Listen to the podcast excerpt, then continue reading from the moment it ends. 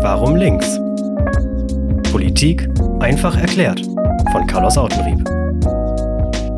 Moin, freut mich, dass du reinhörst hier in meine erste Podcast-Folge. Heute spreche ich über das bedingungslose Grundeinkommen.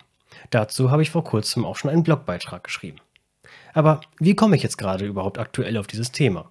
Es ist so, innerhalb der Linken gibt es seit Jahren schon eine Diskussion darüber, ob die Partei sich für das bedingungslose Grundeinkommen einsetzen soll, ob es ins Wahl- oder gar ins Grundsatzprogramm aufgenommen werden soll. Nun ist es soweit, dass es im September einen Mitgliederentscheid dazu geben soll.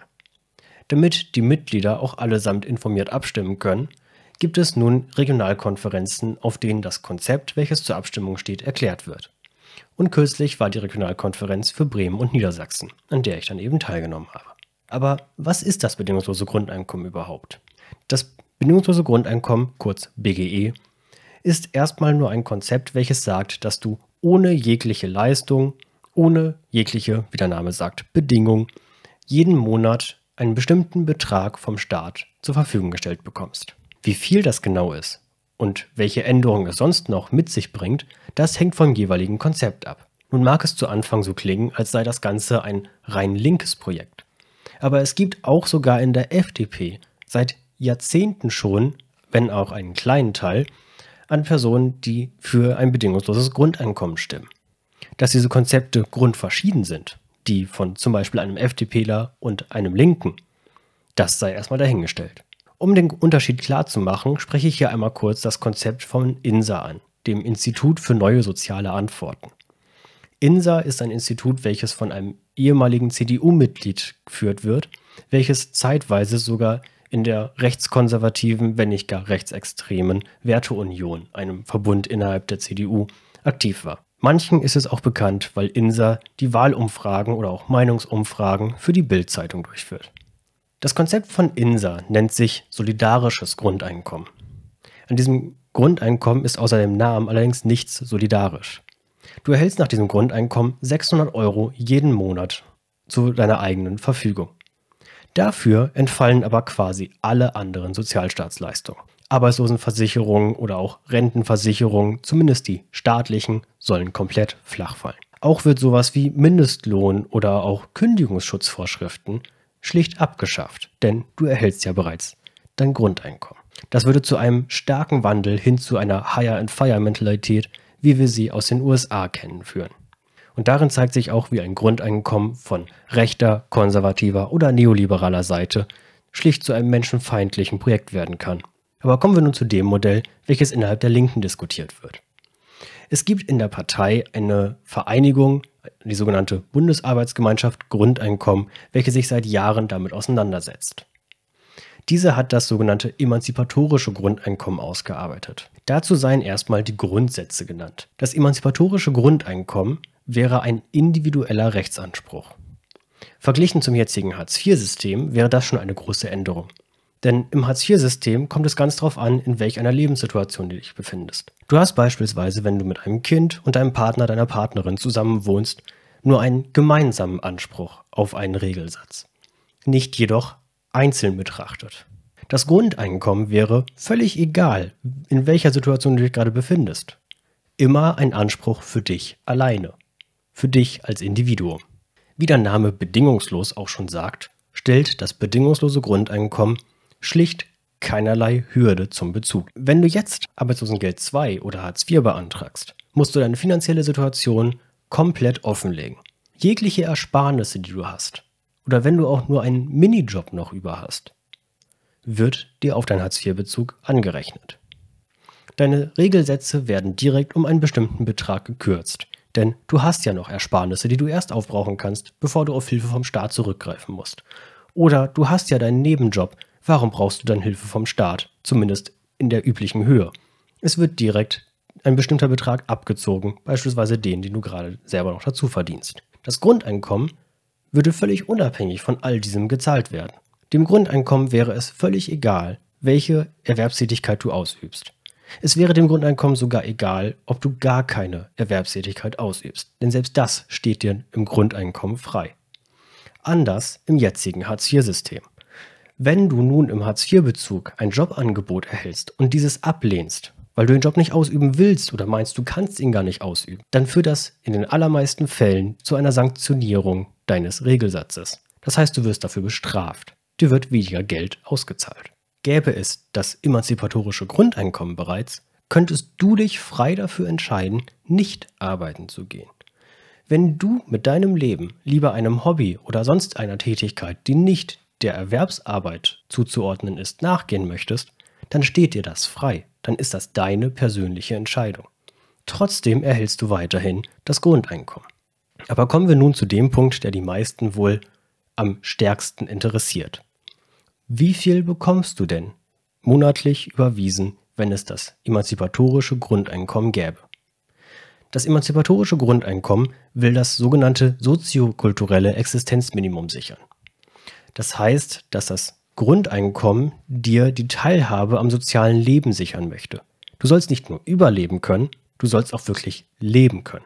Das heißt, du sollst mit deinen Freunden auch mal ausgehen können. Du sollst mal ins Kino gehen können, du sollst dir mal ein Buch kaufen können oder auch an Bildungsangeboten mitmachen können. All das soll dir damit ermöglicht werden. Dementsprechend muss es um ein gutes Stück höher als der jetzige Hartz-IV-Satz liegen, welcher vielmehr rein das Überleben sichert und selbst das ist teilweise schwierig. Deshalb bekommst du mit dem emanzipatorischen Grundeinkommen in seiner aktuellen Form 1180 Euro jeden Monat. Wenn du unter 16 bist, bekommst du 540 Euro. Das ist die einzige Grenze, die es kennt. Das emanzipatorische Grundeinkommen soll dabei dann als Grundleistung verstanden werden. Das heißt, es wird darüber hinaus noch in bestimmten Fällen Sozialleistungen geben, die unabhängig vom Grundeinkommen bestehen können. Auch soll es weiterhin so etwas wie Renten- oder Arbeitslosenversicherung geben. Diese bleiben schlicht unberührt davon. Zumindest vom emanzipatorischen Grundeinkommen selbst. Im Zuge der Einführung eines solchen Grundeinkommens wären die Versicherungen auch anzupassen, gar auszubauen, aber das würde jetzt zu weit führen. Auch ist es so, dass die Einführung des Grundeinkommens ohne vorbereitende Maßnahmen wie einer Mietpreisbremse oder gar einem Mietpreisdeckel oder auch einem höheren Mindestlohn zu einigen Folgeproblemen führen würde. Es könnte zum Beispiel der Fall sein, dass VermieterInnen sich denken, ah, jetzt hast du ja 1180 Euro mehr im Monat, dementsprechend kann ich meine Wohnung teurer anbieten. Das würde insgesamt die Mieten steigen lassen und das Grundeinkommen nicht so verteilen, wie es eigentlich gedacht ist. Deswegen muss es vorher beispielsweise eine Mietpreisbremse geben. Auch ist ein höherer Mindestlohn durchaus logisch gleichzeitig mit einzuführen, denn Tätigkeiten, die sonst eher ungeliebt sind, wie beispielsweise bei der Müllabfuhr zu arbeiten, zumindest wäre es nicht mein Traumjob, solche Jobs würden dann wohl weniger gerne ausgeübt werden. Um zu verhindern, dass es für solche Jobs dann keine ArbeiterInnen mehr gäbe, braucht es den höheren Mindestlohn, damit es weiterhin den Anreiz gibt, auch in diesen Jobs tätig zu sein. Denn möchtest du dir wirklich vorstellen, wie es bei uns aussähe, hätten wir beispielsweise keine Müllabfuhr mehr? Bei vielen würde nun sicherlich auch die Frage offen sein, wie soll das überhaupt finanziert werden, wenn der Staat jedem Bürger jeden Monat 1180 Euro zahlt? Auch dazu ist in dem Konzept einiges geschrieben. Hier sei es nur relativ kurz gefasst, da es doch wirklich sehr ausführlich ist. Hauptsächlich soll es durch die sogenannte Grundeinkommensabgabe erfolgen. Dies ist eine Abgabe oder auch eine Steuer, wenn man so will, in Höhe von 33 Prozent auf alle Einkommen, die du außer dem Grundeinkommen und etwaigen Sozialleistungen hast. Das führt rein rechnerisch dazu, dass Menschen, die neben dem Grundeinkommen noch ein Einkommen von mehr als 3600 Euro haben, nicht mehr vom Grundeinkommen profitieren.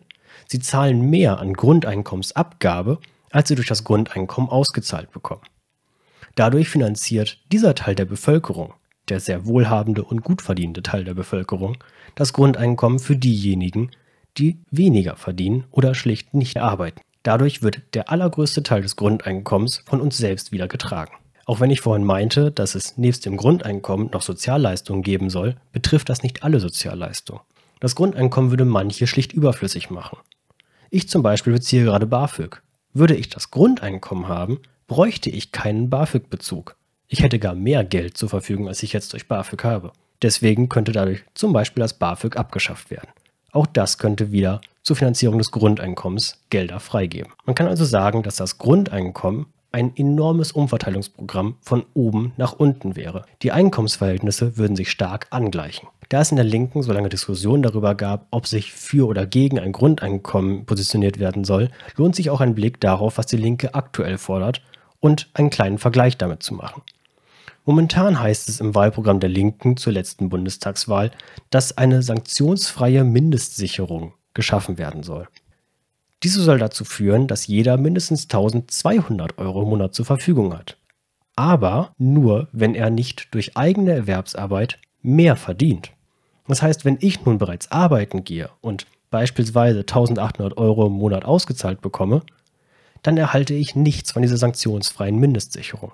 Sie ist nicht wie das Grundeinkommen quasi on top auf das, was ich verdiene.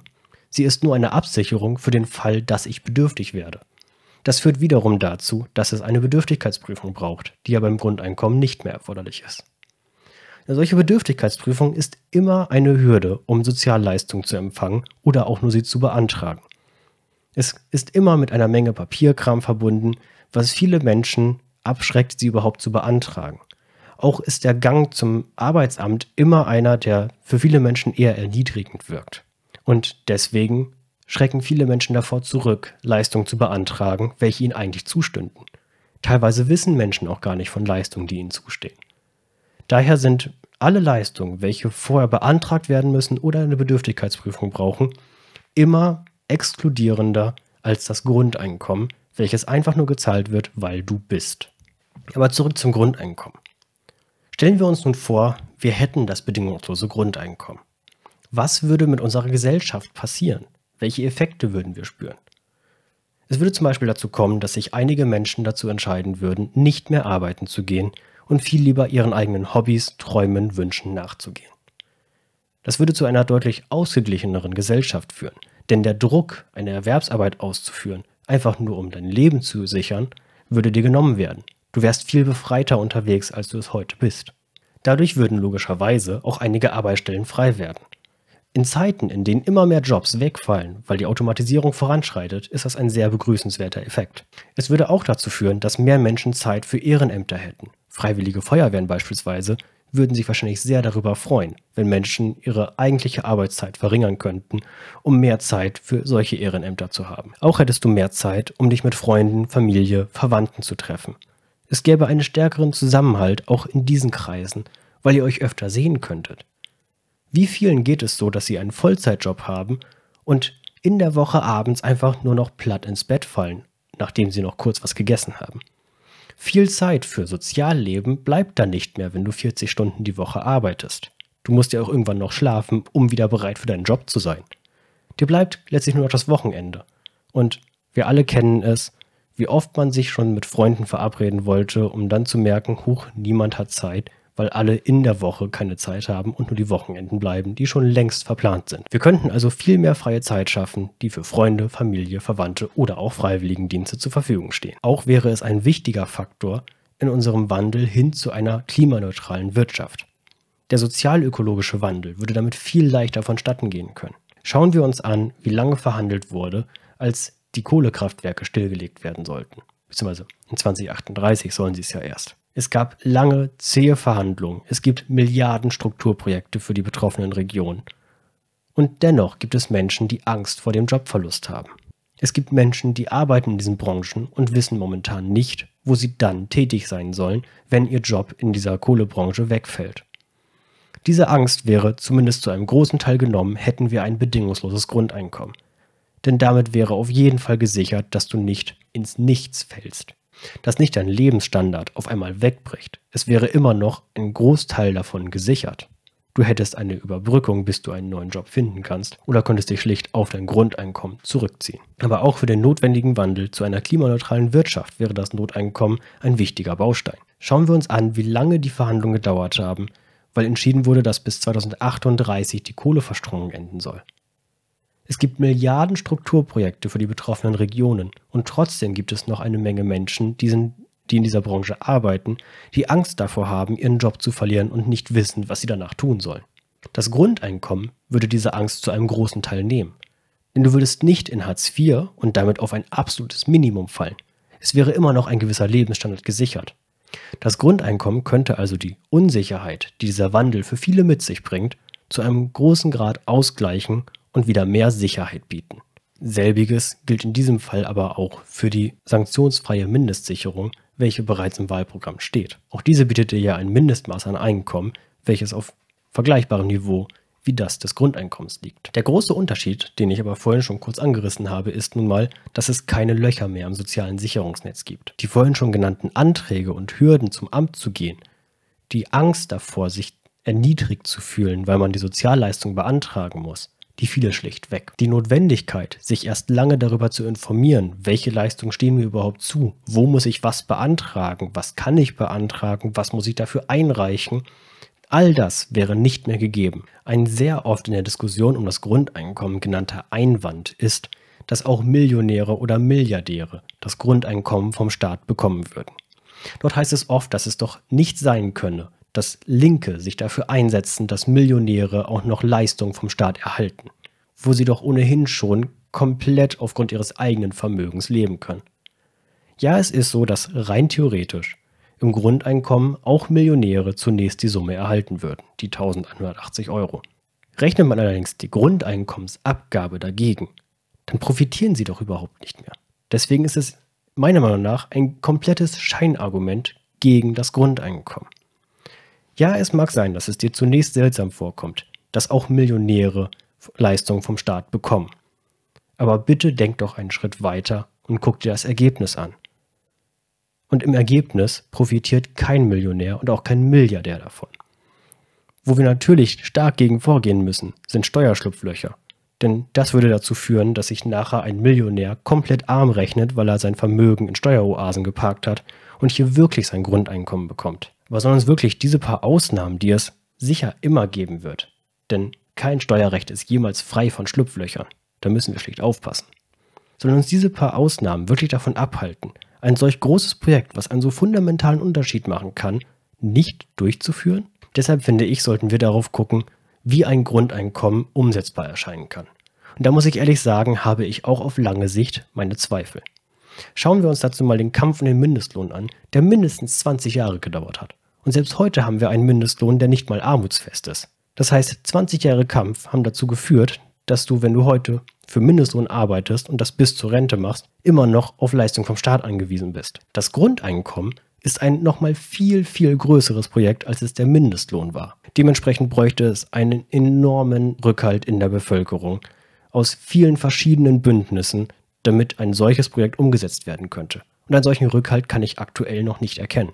Was ich jedoch sehe, ist die Gefahr, dass wenn die Linke sich nun von diesem Projekt zurückzieht, das Grundeinkommen ablehnt, dass es dann von neoliberaler, von rechter Seite aufgegriffen wird und das Projekt, wie es die INSA vorschlägt, mit den 600 Euro und quasi kein Sozialleistung vom Staat, irgendwann Realität werden könnte. Denn CDU und FDP haben zumindest in der Vergangenheit viel eher eine Mehrheit gehabt, als es linke Mehrheiten gab. Deshalb ist es meiner Ansicht nach wichtig, dass die Linke sich hinter das Projekt stellt. Wir sollten es in unser Grundsatzprogramm aufnehmen um generell zu signalisieren, die Linke steht hinter dem Projekt Grundeinkommen. Es ist dann unsere Aufgabe, über eine lange Zeit dafür zu kämpfen, dieses Projekt in Köpfe zu verankern, Leute dafür zu begeistern, sie zum Mitwirken zu bewegen, damit es dann irgendwann eine Mehrheit dafür gibt, damit wir das dann irgendwann umsetzen können. Bis dahin sollten wir uns aber auf die Kämpfe für die Rahmenbedingungen, in denen ein Grundeinkommen nur funktionieren kann, fokussieren. Das heißt, wir sollten uns verstärkt für einen stärkeren Mindestlohn, wir sollten uns verstärkt für Arbeitszeitverkürzung einsetzen, damit all diese Grundvoraussetzungen schon gegeben sind, wenn es dann irgendwann zu einem Grundeinkommen kommen kann. Denn für diese kleineren Kämpfe wie einer Mietpreisbremse etc. gibt es bereits Unterstützung, auch in anderen sozialen Bündnissen, gar in anderen Parteien. Gucken wir in die SPD und die Grünen. Dort gibt es Unterstützer für einen Mietpreisdeckel. Dort gibt es Unterstützer für eine Arbeitszeitverkürzung und für einen noch höheren Mindestlohn, als es von der SPD bislang geplant ist. Auch in Gewerkschaften müssen wir uns wieder verstärkt engagieren, um solche Kämpfe mit aufzugreifen. Ich finde, auf diese Unterstützung müssen wir aufbauen. Vergiss nicht zu abonnieren, um keine Folge zu verpassen.